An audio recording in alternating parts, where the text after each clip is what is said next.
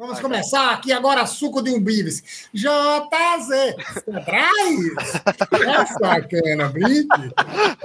Sem dizer nem boa noite. Aquele bom de bola. Sem começar nem boa noite, eu vou logo informar que além de ter sido locutor, eu fui também um dos maiores fazedores de jingle da Bahia, mas nunca consegui vendê-los. Mas os jingles são de altíssimas qualidades. Por exemplo, eu fiz um jingle, olha, nem começamos ainda a falar, mas eu vou contando uma história pode, inédita. Pode, pode emendar. Tudo, é tudo é inédito aqui, pai. Então, por exemplo, eu fiz um jingle para o, a Caixa Econômica, naquele projeto Minha Casa Minha Vida. Olha que maravilha. Se Lula tivesse a catilogência ou Dilma de comprar, porque isso daí foi naquela época, que era assim, eu morava de aluguel no Cabulavi. Comprei uma casa própria em Cajazeira. Xiii, morava de aluguel no Cabulavi. Comprei uma casa própria em Cajazeira. Xiii. Rapaz, eu sou o rei do velho. Na moral. Boa noite, desculpa do Bibis. Vamos nessa. Boa noite. Eu fiquei, eu fiquei com vontade de comprar uma casa agora, só, só com base no gingo. Rapaz, ia ser o maior programa de habitação. Nem o BNH ia dar conta. Ah, no oferecimento de morcego.com.br está conversando, suco de um bives. Meu nome é Leandro Leal, quem está aqui comigo é o patrão Xarope. Quem está aqui comigo é o patrão Xarope. Diga olá, Xarope. Olá, Xarope. Jogando leite na cara dos caretas está JZ? Estamos aí, mais um Suco de Bives. Hoje, hoje sim, animadaço. Hoje eu tô, tô, tô, no, tô no graças esquema. A Deus, graças a Deus, Tô no esquema. Quem nos honra com sua presença hoje é o locutor, jornalista, escritor, analista político, profeta e professor de futebol em 12 idiomas, Francel Cruz. Aí eu vi, depois eu deposito o combinado.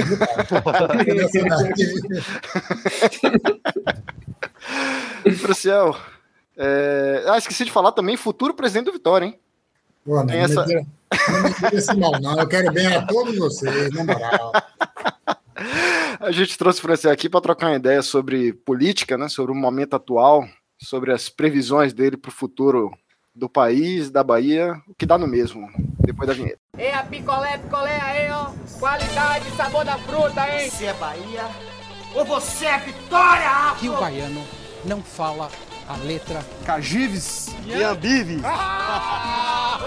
Você é maluco, rapaz? Essa palavra terminal com essa última vogal, ele não fala. Fala assim, fica cada pegadinha, né? Segura a cabeça de mamãe! Suco de um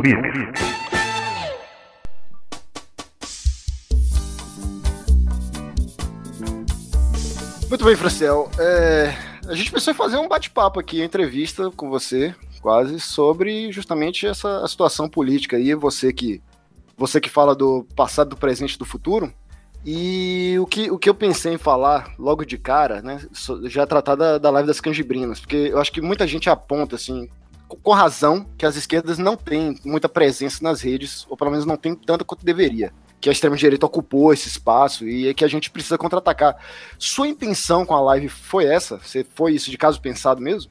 Não, assim, rapaz, as coisas da minha vida, assim, elas vão, vão, vão no fluxo. Na verdade, a Live das Cajibrinas, ela surgiu talvez por uma proposta, digamos, de esquerda no sentido da solidariedade, mas não era uma proposta é, política e ipsis porque foi por conta da pandemia. Começou a pandemia, aí normalmente meus aniversários eu faço festas de largo, né? para recuperar a lavagem da largo. É, ah, é, é, é outro patamar. Rapaz, é, olha, todo, todo aniversário meu, desde sempre, é assim, tipo, tem uma boca livre em tal lugar, né? Porque Salvador é cheio de boca livre, eu chamava um bocado de amigo, ó, oh, esse a Fábio tá fazendo boca livre, meu aniversário vai ser lá o lançamento de disco não sei quem, que meu aniversário vai ser lá. Então, aí eu costumei fazer, né, colar nessa, nessas festas aí. E aí eu comecei a fazer festa relacionada a bode. Aí eu fiz uma, a primeira, meus primeiros 40 anos foi chamada a Festa do Bode Velho. Eu fiz um a festa foi uma comédia, velho. Porra, olha. Porra, eu, vou contar, eu, vou, eu vou contar aqui porque já passou, mas não vou dar nome. Casal brigou. Franciel, Franciel, numa situação dessa, eu digo que geralmente as pessoas não dão nome para proteger inocentes. No caso, é para proteger culpado, né? Exatamente. o que aconteceu foi o seguinte: o casal brigou, a mulher avançou no, no som, pensa e quebrou o som da festa toda. A galera falou, não quero nem saber, vai ser acústico agora. Foi, uma comédia e eu matei. Não, quer dizer, eu matei não, que eu não, não mato nada. Olha, velho, foram quatro bodes. Tira e pensa aí uma porra dessa. Caralho, velho. Quatro bodes. Só que eu esqueci de comprar carvão. Aí não adiantou porra nenhuma ter o bode. aí, ó. Aí teve. teve É mais acústico, né? Bode sem, sem fogo não vai. é, aí eu fiz a. Olha, aí foi isso. Aí eu comecei a fazer todo, toda vez essa festa do bode. E aí, agora, o ano passado, eu ia fazer a, a festa do bode. Do bode velho, do bode acabado, porque cada ano é um nome, né? Aí, cada sequência, aí eu ia fazendo uma, uma porra. Aí, esse ano, eu não tinha como fazer. é, eu ia fazer cinco, botar cinco bodes por causa de 50 anos. Aí não tinha como reunir as pessoas. Aí quando chegou na véspera do meu aniversário, que é o dia da Revolução dos Cravos, eu vou até botar, não tá gravando, não tem imagem, porra nenhuma, mas eu vou botar aqui a flor, a florzinha para simbolizar a Revolução dos Cravos em Portugal. Aí, no dia, da, no dia da Revolução dos Cravos, que é 25 de abril, meu aniversário, eu falei, porra, precisa fazer alguma coisa. Aí eu fiz a primeira live das canjibrinas. Essa primeira live das canjibrinas foi uma live no sentido de solidariedade. Então a galera queria me dar presente, eu falei, não, não me dê presente, me dê um quilo de arroz, papapá, para juntar, ou então algum dinheiro para comprar a cesta básica. E foi aí que eu fiz a primeira live das canjibrinas, no dia 25 de abril de 2020. Não tinha intenção, mas o que você falou é correto. A falta de presença da esquerda, porque é o seguinte, e o que é que eu acho? Eu fui, falei a história do Jingo brincando. Mas é porque parece que tem vergonha, uma certa esquerda, de ser feliz, como se festa não fosse sinônimo de potência e de revoluções. E festa na Bahia, então, meu irmão, é dança de rato. Tem gente que usa a expressão esquerda festiva, né, no, no- de uma forma negativa. E Pejorativa, né? é isso. Todo errado, tá todo errado, todo errado. Quem usa tá todo errado, porque a festa é potência libertadora. Eu não vou nem dizer ficar discorrendo, falando, nada, não nem precisa, porque quem vai numa festa do Lago da Bahia, não precisa, numa festa do Bonfim, ô meu irmão, Maximiliano de Habsburgo teve aqui, em 1860, ele chegou e viu a porra e falou, isso é um bacanal. Aí ele ficou doido, não sabia o que fazer, foi parar no México, chegou lá, foi enforcado. Se ele tivesse ficado no bacanal, não tava bom pra ele. Com certeza. É a prenda. Não veio, não foi, não veio. Mas aí, voltando para a história, porque aqui é memória, história e catilogência, é, eu não posso perder o negócio. Então, na sequência, aí o pessoal disse, pô, velho, sua live foi massa. A primeira live foi só conversa fiada. Eu contando o caso que eu tive com a puta do Beco do Amor. Eu assisti essa. Aí pronto. Aí, aí, aí depois eu fui, pô, eu quero ver, aí pronto. Aí comecei, eu falei, porra, mas aí eu vou falar o quê? Aí comecei a fazer análise. Aí logo depois teve aquela reunião das hemorroidas, né?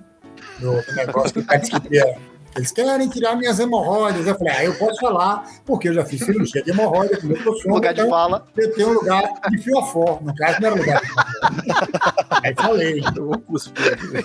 Aí, logo depois começou a surgir pesquisa. Eu falei, opa, pesquisa eu posso falar que eu trabalhei no IBGE. Aí foi.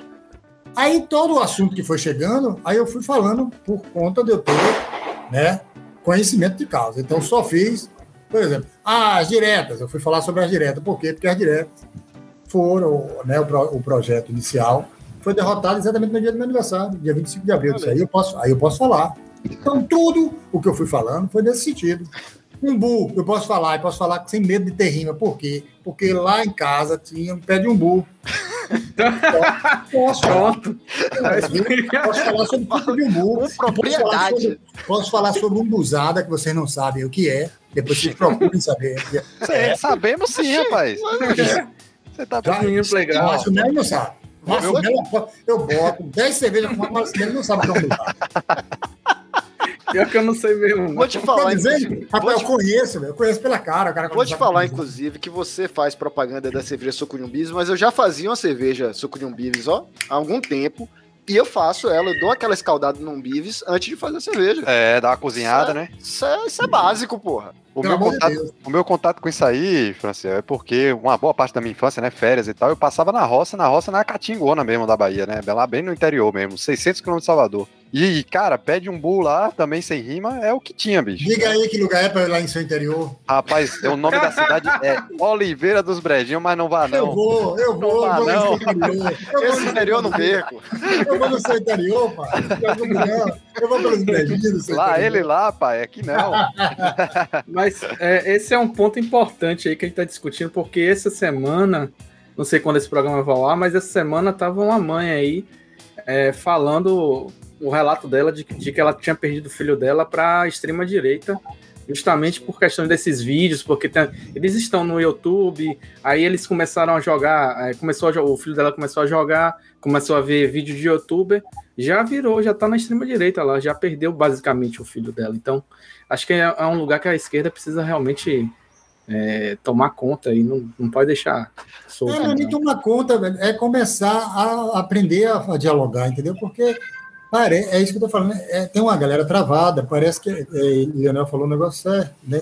Parece que fica com medo, fica com medo da festa, fica com medo de fazer piada, fica com medo de tudo.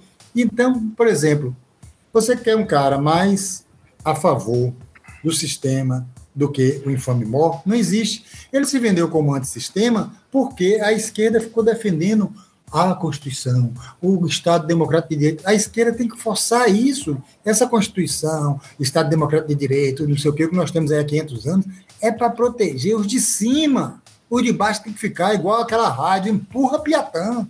A ficou fazendo o papel de segurar. Não é para segurar, não. É, o papel é outro.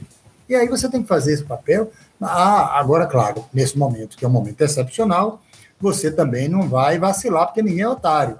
Né? Aí você vai ter que ser mais piano, né? porque nós estamos num momento de excepcionalidade. Mas fora do momento de excepcionalidade, o papel é outro. Né? A função da esquerda, pelo menos a que eu conheci, era outra. Né? Por exemplo, tem uma frase lá na, dos meninos do Chile, que eu acho fabulosa, não vou nem voltar para mais de 68, porque vocês são tudo menino novo, mas vou pegar do Chile agora, que é, que é negócio. Não volveremos lá, lá, à normalidade, pois o problema era a normalidade. Se o problema é a normalidade, nós não podemos voltar para a normalidade. A normalidade é que é o problema. Então, a visão de re rebeldia, digamos assim, que é uma palavra que está associada à esquerda, que a, a esquerda se, parece querendo se apresentar como a instituição, né, fazer a instituição a representante do status e o cara que é o governante se apresentando como um antissistema, é um, é um papéis todos invertidos, tudo trocado, aí não dá. Realmente não dá. Deputado há um milhão de anos e é antissistema, né? É. E vai se vender para a reeleição como antissistema. É, é, isso é. isso é muito louco, né, velho? É tão louco, é tão louco que tipo passou um vídeo, é, Márcio falou de um vídeo.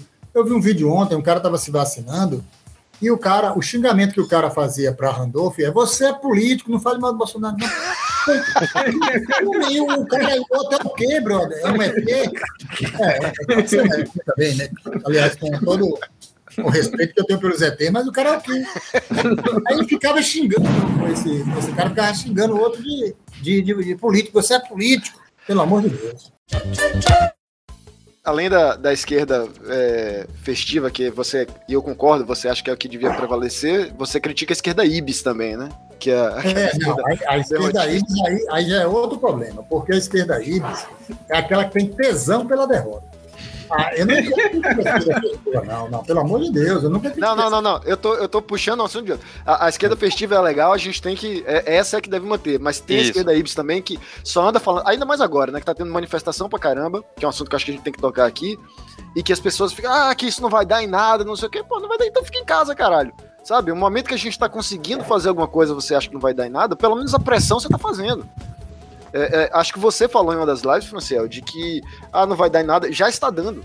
Já está dando. E a, a entrevista que ele deu lá, que ele mais uma vez é, é, partiu para cima de uma jornalista lá, sempre mulher, né?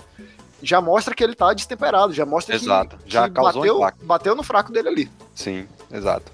Rapaz, eu acho que o projeto, na minha concepção, claro, tem que ser sempre o projeto, tem que ser sempre o projeto É? Eu vou botar pressão, mamãe. Pressão. Que botar pressão, meu irmão. Se você não botar pressão, já era. Então, assim, o problema da esquerda festiva é. Isso daí é um conceito que eu desenvolvi também, que eu sou um desenvolvedor. Modéstias falas, um desenvolvedor do Eu, conceito. tenho que- eu, eu falei foi pouca coisa na, na- poucos. O seu currículo foi muito, muito resumido na abertura aqui. É, é Modéstia Flávia. A gente precisa de um outro programa só pra ele. Deixa o cara de, de, de, de hemorroida umbuzada, porra. Na hora que. É, de hemorroida umbuzada, falando da época que eu trabalhei de servente de pedreiro na Barroquinha. Você não posso esquecer que eu ia dançar, dança de salão no Clube dos Coroas, no fim de linha, da Baixa de Sapato. Foram poucos que estiveram lá. E eu estive nesse momento emocional. Nesse momento emocional.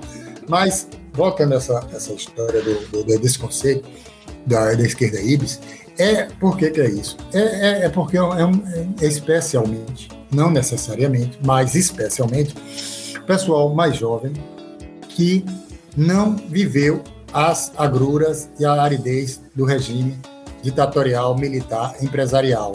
E aí fica como diria aquele, aquele poeta é, Neymar, saudade do que a gente não viveu. então fica com saudade do que não viveu, começa a chorar. Ai, ai meu Deus, e agora? Ai, eu vou chorar, ai, eu vou chorar, porque agora não tem mais jeito, agora acabou. Porra, velho, nem começou, você já tá dizendo que acabou. E é pra, era é, para se dar também um ar de martírio e de heroísmo.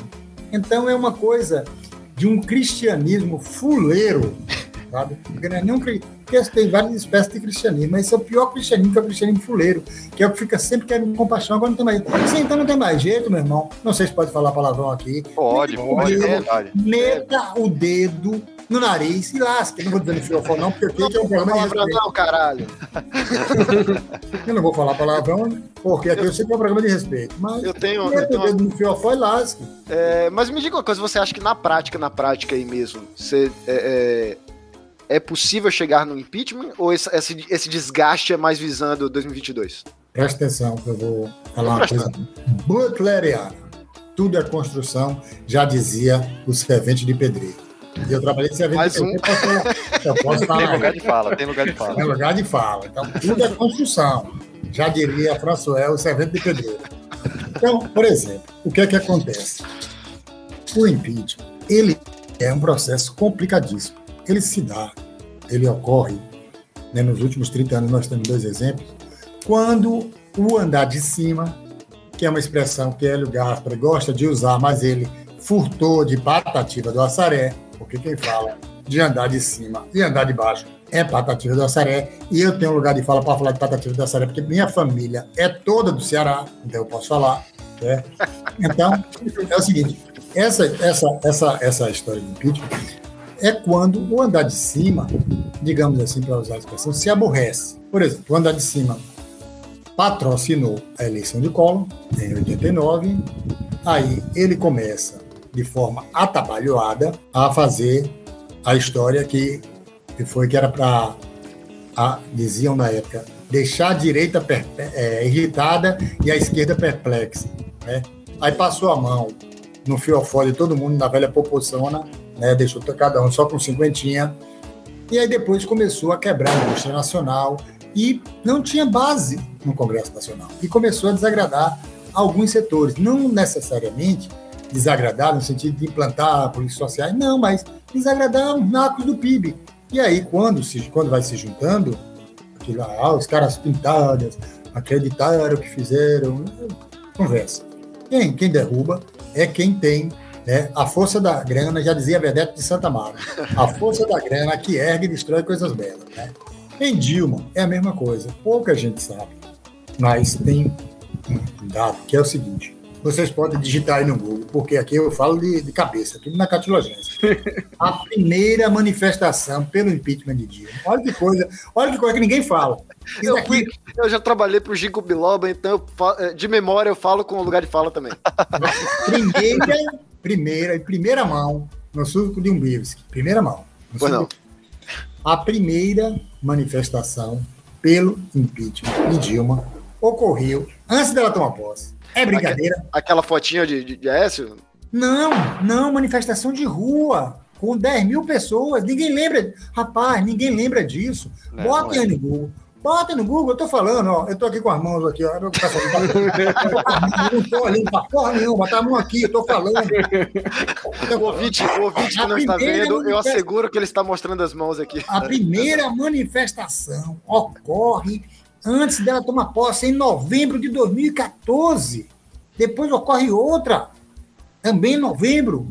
Vocês podem botar no Google, impeachment 2014, manifestação na Paulista. 10 mil pessoas. Lobão, maluco, que me, me, me bloqueou. Não aguentou a pressão. Eu botei a pressão no Vinigueta em cima dele, ele não aguentou. Aí ele ia falar, meu jovem, me chamou de meu Joevan. Eu digo, quem é Joevan? Aí fudeu. Aí ele perdeu a cabeça. Mas perceba, a primeira e a segunda manifestação pelo impeachment, mas a primeira ocorre em novembro de 2014. Ela não tinha tomado posse. Aí ela começa a fazer concessões ela chama Levi Mão de Tesoura. Só que, como era um governo atabalhoado, sem jogo de cintura, sem base grande no Congresso, porque é o seguinte: uma frase, caneta e papel na mão. O axioma da nossa governabilidade: ninguém governa sem o centrão e ninguém governa com o centrão.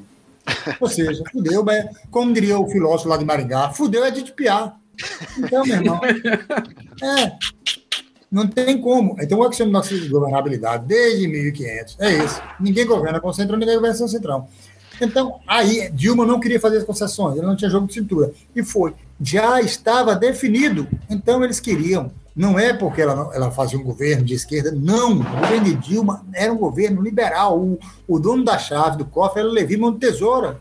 Era porque ela não estava fazendo na velocidade que os donos do PIB queriam era para acelerar a chibança.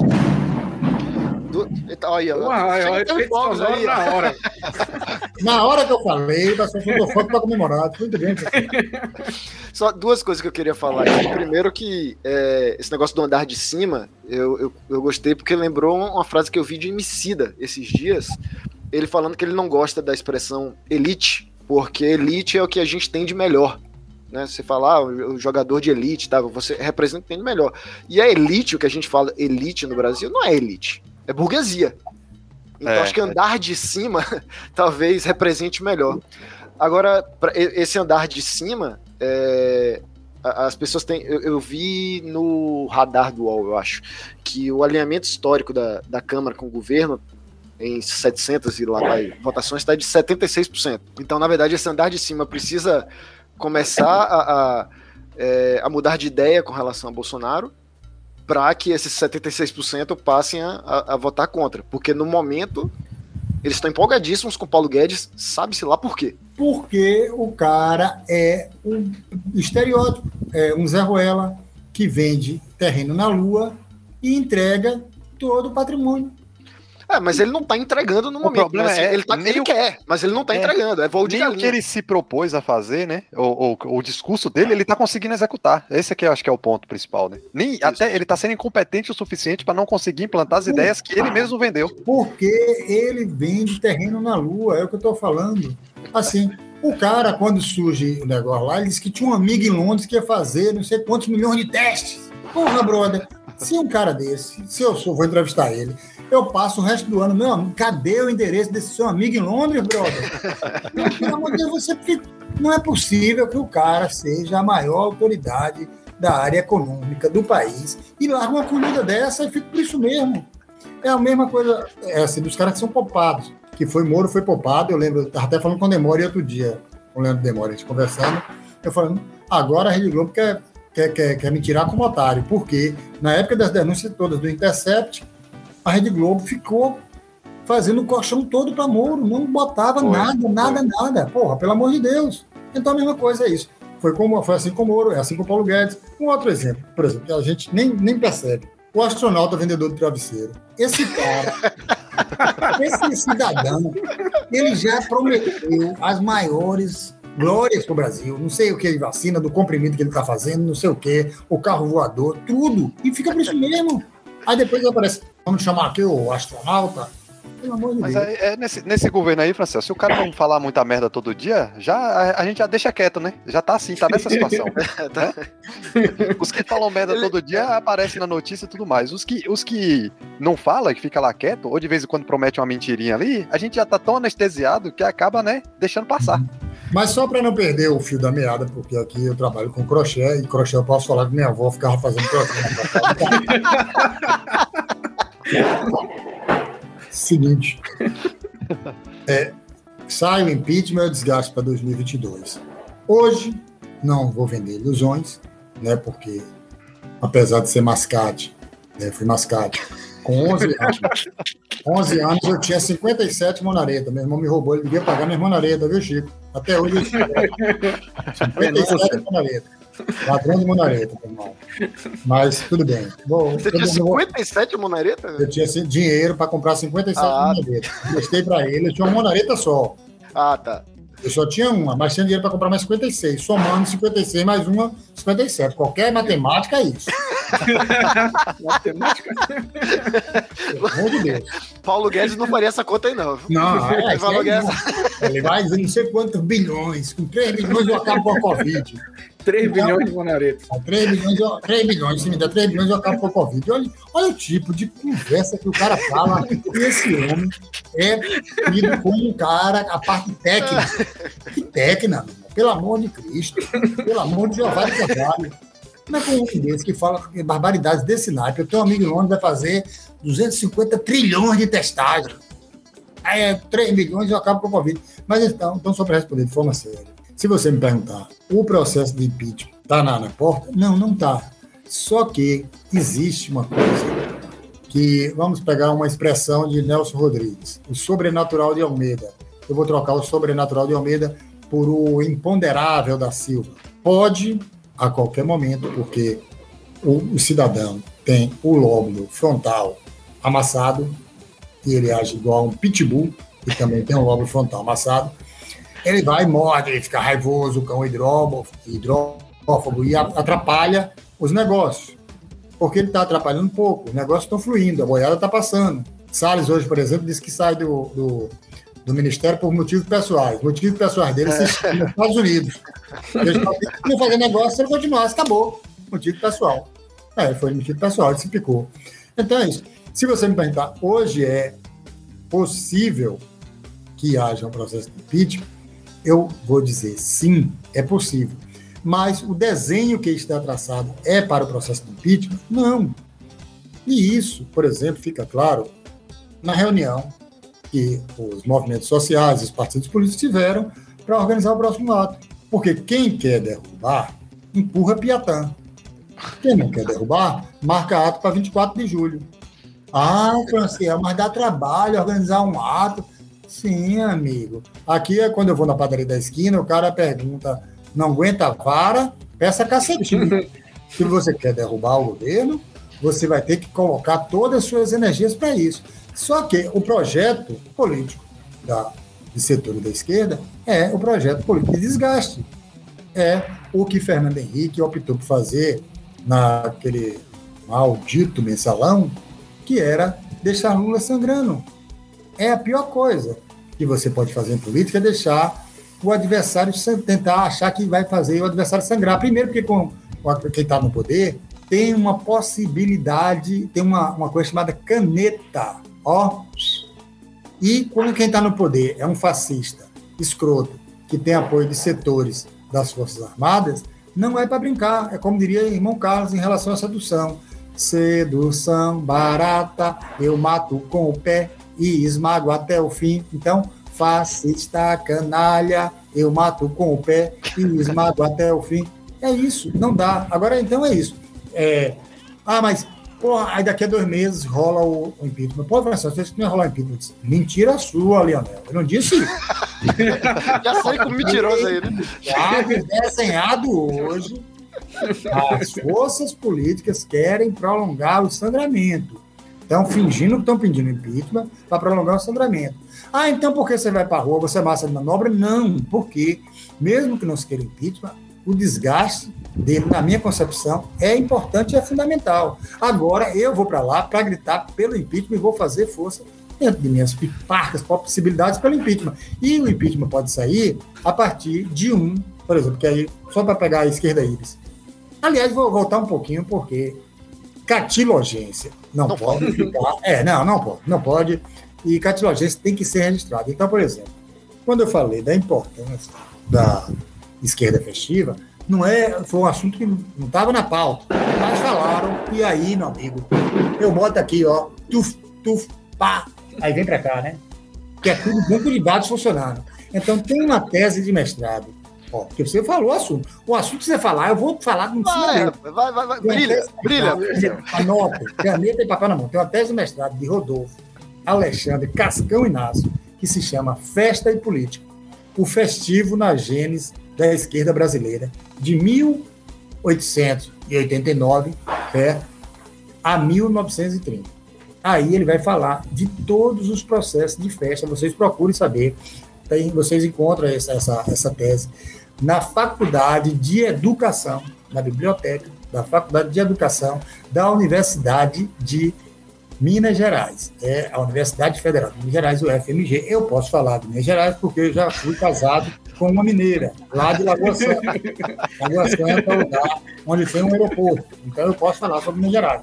Então tem uma tese lá na Universidade de Minas Gerais, no ano, de mil, do, do ano da década de 1995, que era o ano que eu estava tendo esse colóquio amoroso com essa criatura lá de Minas Gerais, que se chama essa que é, que é essa que se chama o festivo na gênese da esquerda brasileira, festa e política. Então, você vai ali saber sobre tudo, anarquismo e festa política, a essência da festa, é, o socialismo e anarquismo, a igreja, a porra toda, o anarquismo brasileiro durante a Primeira República, tudo que você quiser, as festas libertárias, festa como prática de resistência, tudo que vocês quiserem saber sobre a, a teimosia do baile lascivo, tem um capítulo que se chama Teimosia. Eu estou falando isso daqui de olho fechado, ó.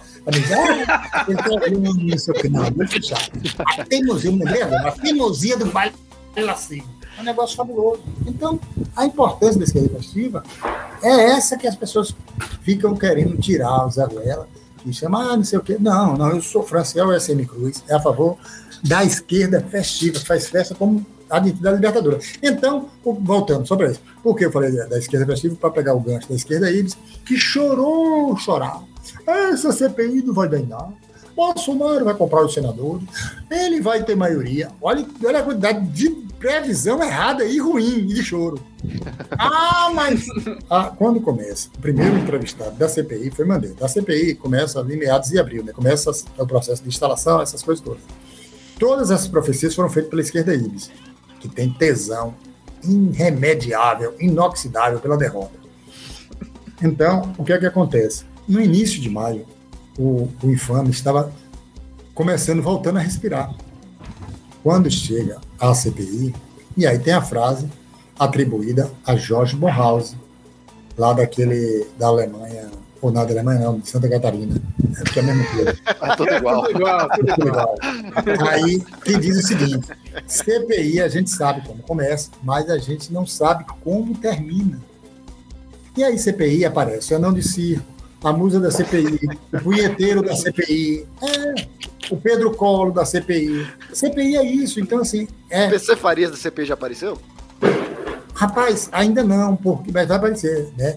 A, a Susana Marcolino, a, todos, todos os personagens CPI aparecem. Então, assim, e aí entra no imponderável, porque a qualquer momento, porque a CPI também é palco, é o cara que não faz pergunta, o cara fala 50 minutos sem fazer pergunta nenhuma, porque ele quer falar para a base dele. É tudo isso. Aí, assim, só o agoniado é que não sabe como é que funciona uma CPI. Então, a CPI já deu frutos. O fruto da CPI foi é estancar, né? a palavra não é estancar, mas não tem outra, né? Impedir, digamos assim, a subida, a, a nova tomada de fôlego do Mulico. Então, a CPI, por exemplo, pode acabar, não ela em si, porque essa zorra ela vai para a PGR, depois né, Aras não vai fazer PN, mas de criar comoções, né? Por exemplo, vou dar um, um exemplo claro, e da importância de manifestações.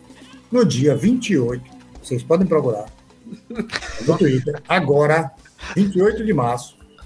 Estou falando de Tô, cabeça. tô olhando, Lá. já tô procurando aqui. Pode- Abriu o celular. Peguei, já peguei papel e caneta aqui. 28 de março, eu disse o seguinte: o povo do, do, do show business, quando descobrir que não dá mais para ser isentão, vai começar a tirar o, o corpo fora. Rapaz, olha, de ontem. Semana foi VET, né? É, de de ontem, ontem, foi, ontem foi, ontem foi Anitta, que mandou não sei quem tomar no fiofó, foi Gil, foi não sei quem, aí eu tô falando que eu nem sei, não, aí se eu encontrar essa Juliette na rua, eu não sei nem quem é, É sério. Eu também. Na, na, na Avenida 7. Na Avenida 7, na Avenida 7. Deve ter umas cinco daquele ali, cabelo, aquela vendedora de loja da Avenida 7. Igual a ela. Só que se você encontrar errado os dois, que você tinha que estar em casa, distanciamento social. Aqui, pai, a máscara. Ó, só olha aqui, ó. Já tô vacinado. Eu me vacinei, eu me vacinei na ilha, com Priscila. Rapaz, foi uma uma das maiores comédias, velho. Não sei se vocês viram. Uma vacina com Priscila. Porque olha, ninguém nem sabe o que aconteceu. Eu vou contar agora em primeira mão. Tudo aqui. É primeira mão, pai. Tudo aqui em primeira mão. Eu pedi pro editor botar uma, uma, uma vinheta de bomba aí. De, de- Bomba. Exclusivo! Fuzil.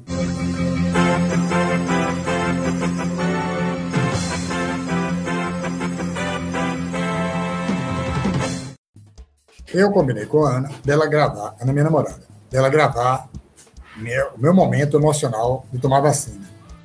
A Ana estava injuriada comigo, porque eu fico o tempo todo procurando dança de rato, e aí sentou com um bico, parecendo aquele pacaçu de lajedo, sabe? Todo suado.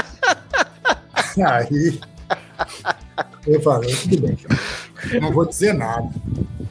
E não sei o que, e eu perdi o horário, claro, perdi a ficha. Tudo que vai acontecer, que sempre vai acontecer, vai acontecer comigo, não, não me importa. Eu não, Você acostumou já. eu não esquento a cabeça com nada. Minha mãe disse o seguinte: meu filho, olha que ensinamento, caneta e papel na mão. Não esquente a cabeça para caspa não virar mandiopan. Entendeu? Então, eu nunca mais na minha vida eu esquentei a cabeça. Pode acontecer o que for, não há hipótese de Francis S. M. Chris esquentar a cabeça. Não existe isso. Né? Na minha biografia, dizer assim, na, na lápide, tá aí um homem que não esquentou a cabeça, não virou mandiopan. Então, ela ficou lá, procurou a dança de rato dela e eu, ó, perdi. Ah, porque você é irresponsável, perdeu a ficha. Perdi. Eu Falei, você vai filmar o momento emocional de tomar vacina, se for. Olha, eu estava na ilha, porque eu sou nativo da ilha, digamos assim, uma hipótese. É, uma hipótese. Como diria meu, meu amigo Mário Muqueca, uma hipótese. Mário Muqueca é o seguinte, quando ele quer falar uma, uma coisa que não é verdade, ele diz uma hipótese, uma hipótese, uma hipótese. Então, uma hipótese. Ah, quando ele dizer, por que você se vacinou na ilha? Então, eu sou nativo da ilha, uma hipótese. Eu sou nativo da ilha, uma hipótese. né? Então, eu me vacinei lá porque eu sou nativo da ilha, uma hipótese. Né? Foi isso que aconteceu. Mas eu estava lá na ilha, e aí tinha gente, olha, de... Ah, eu perguntei para a moça, ela disse, tinha gente de Barra Grande até Caixa Prego. No mesmo local, na mesma quadra. Mais de 200 pessoas, né? E chama 70, chama 20, não sei o quê, e vai aquela confusão toda. Eu já tinha perdido a minha senha, tive que fazer outra senha, enfim, não tem problema nenhum. Aí quando chama, quando a mulher me chama, o celular de Ana tá desligado. Não tinha como filmar. Não tinha como filmar. E aí ela foi ligando E, o celular. peraí, desculpa, só lembrando, você não tem celular. Uma bomba. É bomba. É bomba. Primeira mão. Primeira mão, primeira mão. É, é informação importante que você não tem celular, né? Só tinha Não o dela. tem, não tem o celular. Ela, eu não sou sua secretária. É. No Certíssimo. Certíssimo. Eu falei com ela, certíssimo no filme. Aí foi filmar com aquele bico. E ligando o negócio, o celular. Ligando. Aquele celular que é. Vai esquentar a bateria primeiro. Você tem que chamar. E eu andando devagar, né? Mancando, fazendo igual aquele, aquele jogador. Assim, professor, substituição, tô cabendo música toda com direito, para ver se o celular ligava. E o pessoal querem, olhando assim, dizendo assim, olha que aleijado, desgraçado. Pinga do cão, atrasando a vacinação. Eu, eu andando lento, lento, lento, mas chegou o ponto que só se eu plantasse bananeira para andar mais não queria.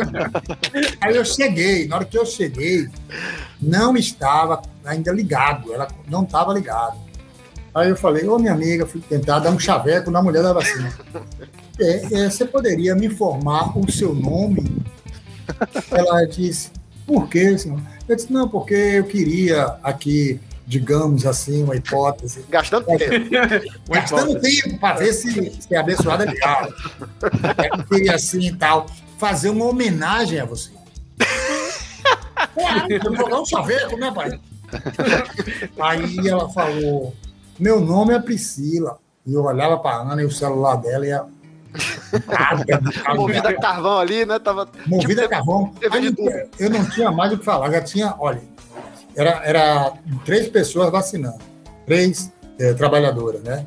Vacinando. Já tinha passado um, dois, três, um, dois, três, um, dois, três, e eu lá ainda querendo enrolar. Cozinhando galo. É, não tinha mais jeito. Aí ela pegou e disse: Ô, oh, oh, minha amiga, não tinha mais, não tinha mais, né? não estava mais com paciência. Pô, Ana, e aí carregou? Eu tive que fazer a pergunta, né? Ela disse: Não carregou ainda não. A mulher disse: Olha, infelizmente, eu vou ter que lhe dar a vacina. Infelizmente. Infelizmente. ela, ela foi e falou, né? Ela disse, eu sei que é um momento especial, sei que você queria guardar isso, mas infelizmente eu não posso ficar aqui. Eu vou ter que lhe dar a vacina. Eu disse, paciência, minha irmã. Na hora que ela deu a vacina, ela não conseguiu ligar. Oh, rapaz. Aí eu desliguei. Eu disse, Priscila, pelo amor de Deus, preciso lhe agradecer. Aí eu falei, você segura aqui a injeção, a vacina já tinha sido dada. Da primeira mão, isso. você, já ganhou, você já ganhou a segunda dose, então, pelo que eu tô prevendo aí. praticamente, praticamente. Aí eu falei, você segura aqui a injeção, eu boto a mão aqui de migué, como se estivesse você fazendo um negócio, só para eu lhe agradecer. Aí ela, a, a inocente, achou que eu só ia agradecer a ela. E a galera de caixa prego na fila, né? Caixa prego, mas tinha, tinha chegado gente lá do Nazaré das Farinhas, meu irmão. Aí, aí, veja bem o que. Olha, olha o que ocorre. Olha que, olha que negócio que ocorre. A inocente achou que eu ia agradecer só a ela. Aí a Ana ligou o celular para filmar. Aí eu falei, eu queria agradecer muito a Priscila. Depois vocês vejam o vídeo. O vídeo é muito bom. Porque o vídeo é muito engraçado. Porque eu disse assim: eu queria muito agradecer a Priscila, dar, em primeiro lugar, um viva para o SUS. Queria dizer que é, para sair fora Bolsonaro, queria dar um viva ao Barradão, Parkinson. Oh. lógico! Eu queria dar um viva ao Barradão. Queria dizer que Paulo Carneiro vai embora, a mulher virou as costas. aí, aí, ela não aguentou mais, virou as costas. Aí eu falei, e também eu queria dizer, Eduardo, meu filho, pelo amor de Deus, assim. Aí, na hora que eu falei isso, Aí ela disse, olhou assim, 72 horas sem beber. Gente, que perseguição é essa? Geralmente é 24, mas para você. Eu disse que eu vou ter 72 horas sem beber. Aí Ana desligou o celular, né? Aí ela foi disse: se adiante, vá, se adiante. Eu falei, tá bom, vou me adiantar. Então, a história foi essa, o que aconteceu foi isso. Segure a cabeça de mamãe!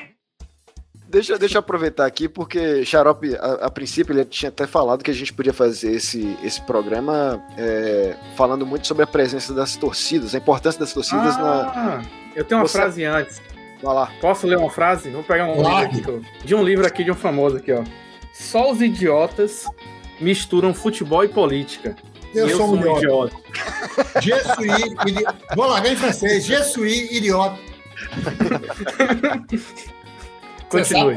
Você sabe, que eu não sei esse livro aí que você tá na mão aí. Na França, né, pai? Então eu cheguei é. lá, meti o Messi Boquives, que o cara disse, eu não sei o que é. Fazer isso pra cima de mim? pra cima de mim? Ai, pai! Eu vim cá gastar meu francês todo? Eu fui lançar, eu fui lançar também esse, esse livro aí do Futebol e Política. Faça seu merchan, rapaz, ingresia. Vou fazer o mexão, o livro tá esgotado. Quem quiser agora vai comprar sebo, se foda. Queria dizer nada, não, mas eu tenho, eu tenho dois aqui, tá? Eu tenho um de meu pai. Venda, bota pra vender. Alex Simões, meu amigo poeta da melhor qualidade. Todo dia ele diz: Eu tenho, hein? Quem quiser, eu tô vendendo 100 reais. Aí todo dia ele vai aumentar o preço, é 150. Então, fudeu, quem quiser se foda. Vai comprar, vai dar dinheiro pra Jeff Bezos na Amazon. Vai é só Kindle, lá não botei, lá não botei capa dura, não, se foda. Aí, mas então, então voltando a esse, a esse, filósofo que disse isso, só os idiotas misturam futebol e política. E eu sou um idiota. vamos lá para a perto da torcida organizada. Vamos da esquerda Ibis. Está, a esquerda Ibis e todas as outras. A festiva, a carrancuda, todo tipo de esquerda estava acabrunhada. Gostaram dessa palavra? Todo demais. Acabrunhada. coisa nova. Acabrunhada, meu irmão. São poucas pessoas que falam isso. Quem fala acabrunhado sou eu e seu Matheus Aleluia hoje. Atualmente, eu acho que na, na Bahia, só nós dois falamos essas palavras. Quando o infame Mó tinha o apoio de Moro, tinha um apoio de Paulo Guedes, tinha um apoio velado da Rede Globo, que de algum modo, apesar, se tiver tempo, não sei como é que tá o tempo aí. Cara, o tempo é seu, você sabe, né? Então, é. ah, então fudeu. Então agora é só quarta-feira de cinza. Então, muitos acham que está combatendo, conversa. Não vai combatendo, não. Então, quando todos estavam ali, passando a mão na cabeça do fascista, quem deu as caras para botar medo nos fascistas foram as torcidas organizadas. A TUI, aqui em Salvador, pouca gente sabe, foi se reunir na Moraria, foram poucas pessoas, mas tipo disse assim, corra para dentro, a Gavião da Fiel se reuniu com, com, as, com, com as outras torcidas lá de São Paulo, e foram as torcidas organizadas. Isso vai, a história vai ter que registrar que quem deu a testa para os fascistas, quem colocou eles para correr pela primeira vez, quando eles eram maioria e eles é e parecia que ninguém ia mais conseguir respirar, foram as torcidas organizadas. E olha quem está falando aqui é um cara que já foi crítico feroz das torcidas organizadas. Por quê? Porque eu era burro. Hoje ainda sou burro, mas sou um pouco menos. Não porque eu vou fazer louvação de torcida organizada, mas para você poder compreender a complexidade de como funciona esses processos de torcida organizada. Eu vou dar exemplo. Olha, aqui na rua, no Nordeste, não, entrando aqui perto do fim de linha, tem um menino chamado MC Minhoca. MC Minhoca era da Bamor. Ele passava todo dia aqui em casa, fazendo provocação, gritando. Ah, papapá, papá, porque ele sabia que eu era Vitória. Passou um tempo, MC Minhoca passou com a camisa da TUI.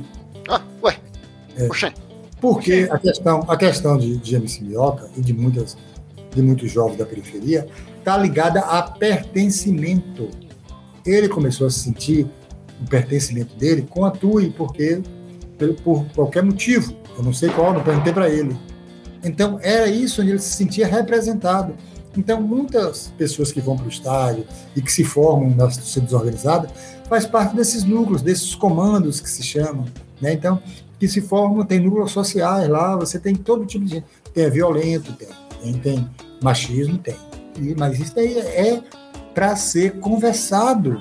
O machismo das torcidas organizadas não é uma coisa que não vai mudar nunca, não. Muda. Muda Muda o meu, muda o seu, muda de qualquer um, muda da torcida também. Acho que eu queria até falar que nós três aqui, eu tô falando Franciel aqui, nós três, nós quatro, né? Posso, acho que eu posso incluir você também. Nós já fomos muito machistas, ainda somos, certamente ainda somos. Sim. É, mas é um processo de, de, evolução, né? E não só machismo, caramba. É, é, é, homofóbicos e tudo mais, sabe? Acho que todo mundo aqui, se for desencavar o passado, a nossa sorte aqui na nossa juventude não tinha rede social para registrar o, as besteiras que a gente já falou. A questão é que você. Eu, eu até já coloquei isso num texto. A gente, na verdade, eu achei um texto antigo meu, e aí eu coloquei um disclaimer lá em cima dizendo: quando eu escrevi esse texto, eu era idiota, mas você não precisa ser idiota para sempre. Verdade. É. Bonito isso. eu realmente eu fiquei emocionado. Não sei mais nem que. Só faltou os fogos aí do Nordeste. É, aqui, aqui não tem fogos. Aqui. Eu realmente fiquei emocionado.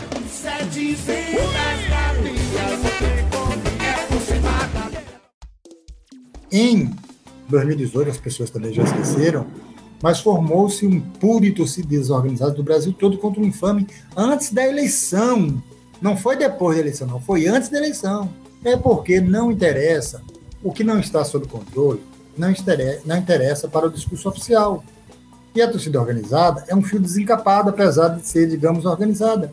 Por quê? Porque foge do controle. São pessoas em sua maioria, não necessariamente, mas em sua maioria formada por jovens, cheio de energia, cheio de hormônio, das classes média para baixo, que busca ali seu pertencimento, seja esse pertencimento com violência, com vibração, com... mas é isso, é, esse é o fato. Não é, não é bem organizada, mas eu, eu fui para a manifestação aqui em Brasília com a, a camisa da Brigada Marighella. E não estava sozinho, outros, tinha mais gente lá com, com a camisa, e aqueles jornalistas livres estavam entrevistando gente. Me pararam, eu estava com um amigo que é torcedor do Bahia, pararam a gente justamente para entrevistar, para falar sobre essa questão, sobre a, a participação do, das torcidas nesse, nesse momento. Pronto, vou fazer um mexão. Um mexão, pronto, eu não fiz mexão nenhum. Fazer fala. um- Já fez uns três. Já fez lá canjibrina, já fez suas monaretas, já fez o, o Não, ingresinho. Manareta eu não vou vender mais mesmo, só eu vender. Ah, Você fez um a cobrança pro seu irmão. tem um livro, tem um livro, tem um livro que eu participei recentemente chamado. Como é?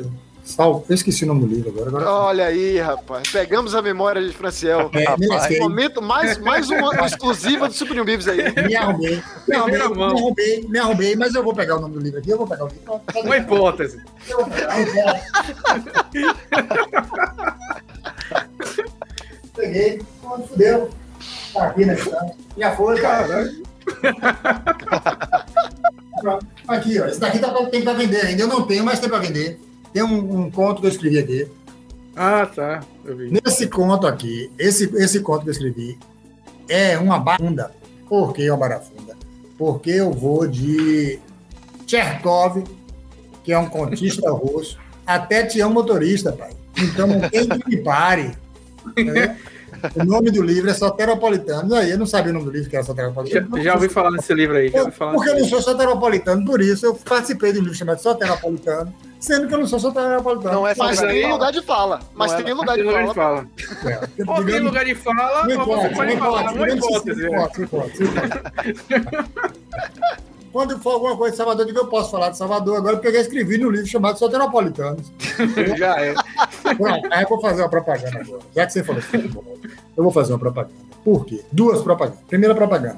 Esse ano ainda, com a fé em Jeová de Carvalho, que é o grande cronista da cidade da Bahia, leiam A Cidade que Não Dorme, que é uma das minhas crônicas mais saborosas, apesar dele não valer uma cibalena vencida. Era uma pessoa muito miserável, mas escrevia de forma fabulosa.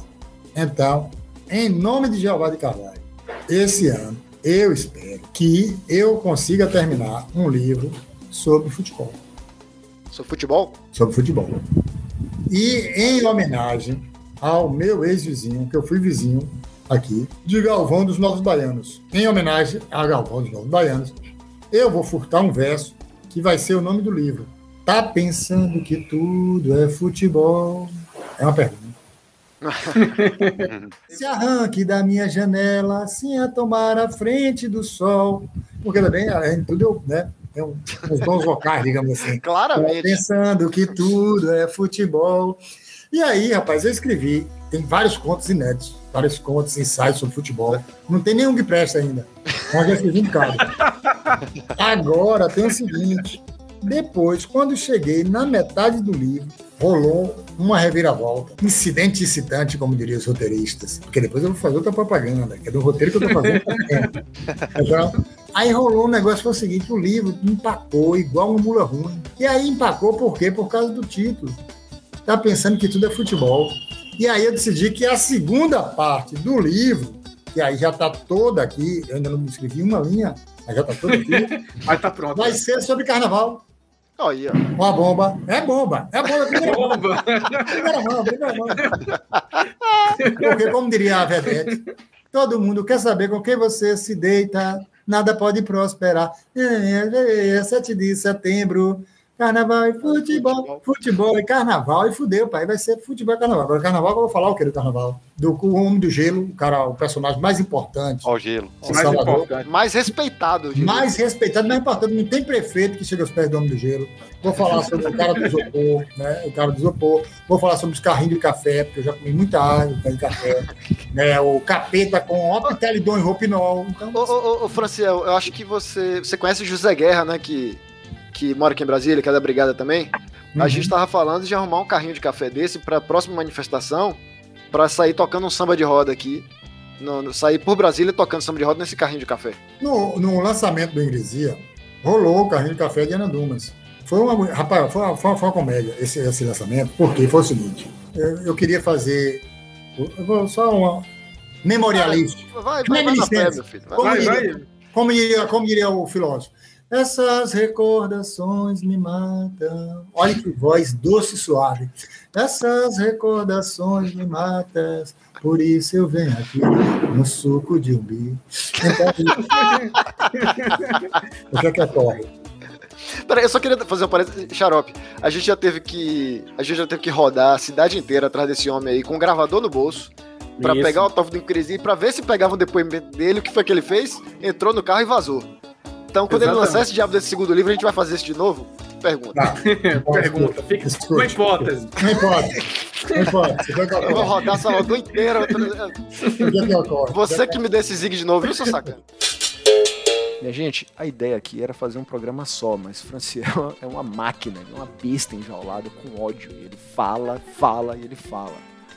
Só que ficou sensacional demais, então a gente não teve coragem de cortar nada. Por isso nós vamos dividir esse episódio em duas partes e o resto dessas chibanças, ingresias e dança de rato você confere na semana que vem. Até lá.